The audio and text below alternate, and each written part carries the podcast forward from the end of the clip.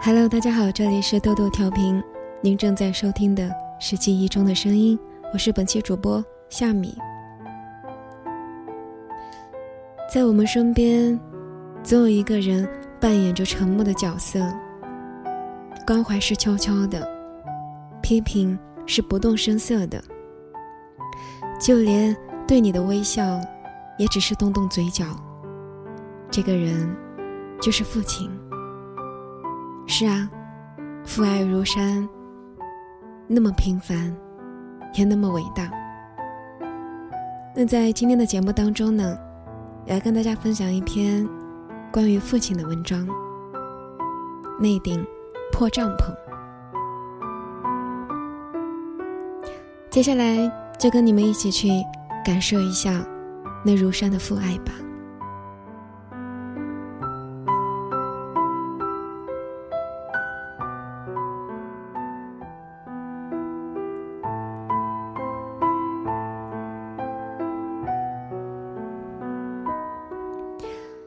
每天下班回家下了公车，还要走很远的一段路。途中要经过一个工地，工地上由于施工，也总是会有许多的尘土到处飞扬。我都会用手捂住鼻子，快速的跑过去。这一天天气阴沉沉的，走到工地的时候，下起了暴雨。我急于找一个避雨的地方，走过右畔时，望见了工地一角的一个帐篷，破破的，在暴雨中发挥着它的作用。我不知道里边有什么，但是它却使我伫立雨中，久久地注视着它，不愿离去。泪水情不自禁地流了下来，我的思想刹那间。凝固在回忆里。在我读初中的时候，父亲的单位精简裁员。父亲没有文化，没有技术，有的只是老一辈人特有的那种诚实、勤劳、任劳任怨。父亲理所当然的下岗了。母亲年轻时的过路疲劳。身体一再不好，在父亲下岗前，又患上了脑血栓。虽然生活能够自理，但是重一些的体力活，也是无法再做了。父亲的工资是全家人的支柱，但是我们不得不面对现实，父亲真的下岗了。下岗后的父亲。也没有任何的怨言，还是带着往日的笑容。但是，我能从父亲喝酒的姿势和他的眼神中，感受到他心里的压力。父亲四处打听需要人做的灵活。我和姐姐谁都没有退过学，因为我们知道。我们是支撑父亲的希望。赚到再多的钱，也不如真真正正的学到知识，更让他来的开心。九八年发洪水的时候，家乡的西边有一座桥被冲塌了，市里派来了工程队，在公路段工作的二叔找到了父亲，对他说：“工程队晚上需要一个看东西的，一夜十五元钱，问他去不去。”父亲高兴地摘下帽子，甩了几下，说：“去，当然去。”就这样，父亲找到了下岗后的第一份工作。我站在一旁，看见父亲高兴的样子，心里酸酸的。父亲对我说：“姑娘，走，帮爸爸盖房子去。”父亲扛了几根短木头放在了车上。又拿起了家里下雨时盖在驴车上的一块雨布，赶着车，拉着我，一路哼着小调，到了要修的桥那边。几根柱子一支，雨布盖上，四周用石头和土一压，父亲临时的家也就搭好了。我说：“爸，这不冷吗？”父亲冲我笑了笑说：“爸爸的身体不怕冷，再说有啥冷的呀？过去冬天出门前，有时候还露宿街头呢。”与父亲回去的时候，坐在车上，我一直望着那顶帐篷，它很破，很矮，四周全是树，它怎么能够当家呢？父亲将怎样在那里度过无数个夜晚？父亲每天下午早早的就会去工地，因为偶尔捡到一些能卖钱的东西，或者干一些零活。放学后的我会去给父亲送饭，每一次，父亲都会早早的站在帐篷门口，接过我的饭。就会叫我回去，从来不说让我进去坐一坐。那天送饭的路上下起了大雨，天阴的一片漆黑，风刮着路边的树时，发出一阵阵可怕的声音。我的心里害怕极了，不由得加快了步伐。雨没有因为我的害怕而停止，反而越下越大了。我一边走一边用手抹去脸上的泪水。突然，远处一米微弱的光，使我感到了温暖。我知道，那是父亲的信号，是父亲的心。我把饭更紧的抱在了怀里。到了父亲那儿，我哭了。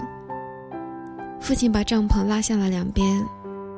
蹲在门口，手里拿着手电，手电上套着一个塑料的食品袋，而雨水已经毫不客气地流进了帐篷里，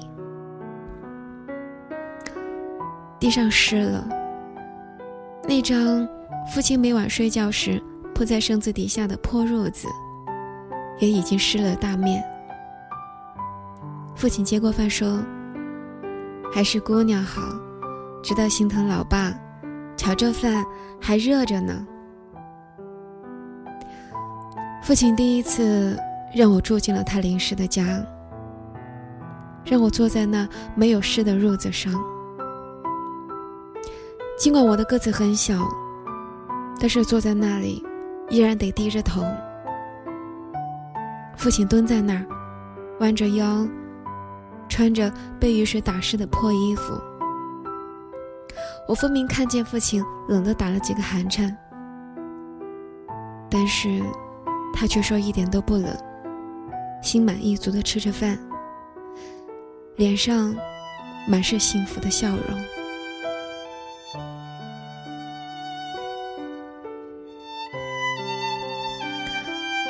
灯光下，父亲真的老了。在我不经意间，白发已经悄悄地代替了黑发。我不知道忽略了多少次不经意。当雨渐渐小的时候，我踏上了回家的路。父亲明明知道我会害怕，但是他却没有提送我二字。他说：“姑娘。”你尽管往前走，父亲的光会一直照到你走进家门的。我明白，我明白父亲对工作的责任，我更能够理解，父亲是真的希望他的女儿会长大，会有勇气去面对黑暗。我没有害怕，因为我心中有一盏灯。是父亲为我照亮的，是永恒的父爱。只是，一路上，我都在流泪。在我觉得父亲看不见的时候，无数次的回头去看风雨中的那顶破帐篷。我和姐姐在父亲的养育下长大了，学业有成，然后有了工作，却都选择了远离父母的城市。父亲从不说过多的话，我们也能够读懂他的每一次沉默。我们在他的沉默中学到了面对生活的勇气，懂得了在困难面前要坚强的信念，学会做一个正直的人。我们感激父亲，却从不对他说谢谢，因为他不需要。我们孝敬父亲，却从不给他太多的钱，因为。他要的，只是我们快乐、平安、幸福。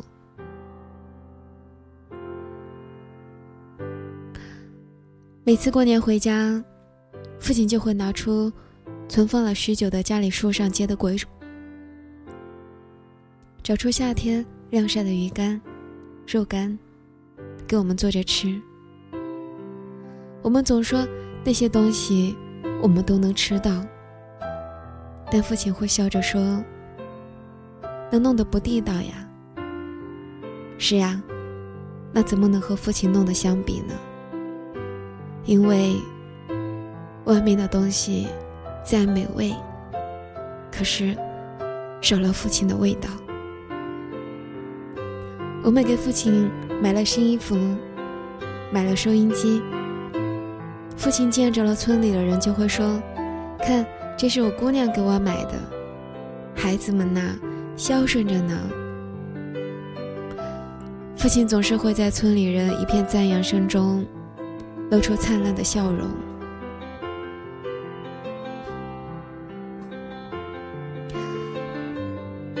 风雨中注视着那顶破帐篷，不肯离去。那里包含着父亲浓浓的爱。母亲常常对我说：“你要记住，你爸爸的腰疼病是怎么落下的。谁说只有血浓于水？有了亲情，有了真爱，水一样会浓，会变得甘甜可口，会变得伟大。因为我的父亲和我并没有血缘关系，他是我的继父。”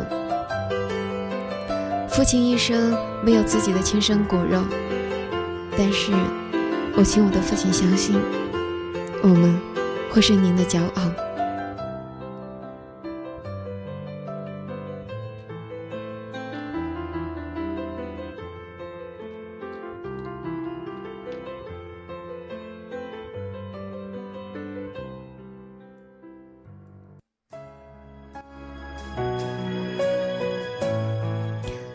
今天的节目到这个地方也要告一段落了，故事也到这个时候结束了。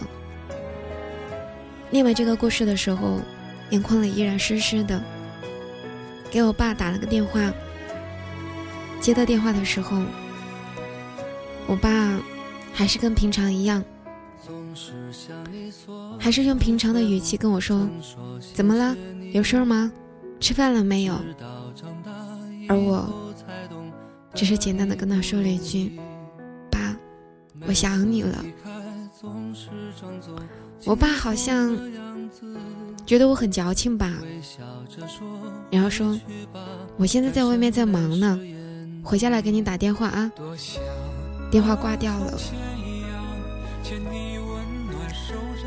然后听着这样一首《父亲》，心情。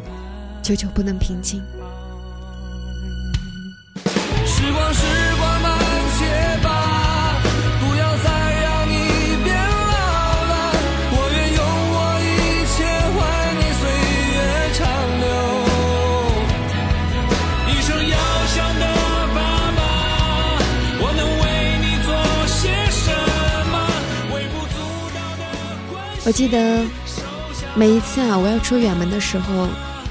我爸叮嘱我最多的就是，在外面要好好照顾自己，想吃什么就给自己买什么，不要节约钱。我们在家会好好照顾自己的。我也终于明白了，每一次我出远门的时候，我爸从来不会送我，因为，因为。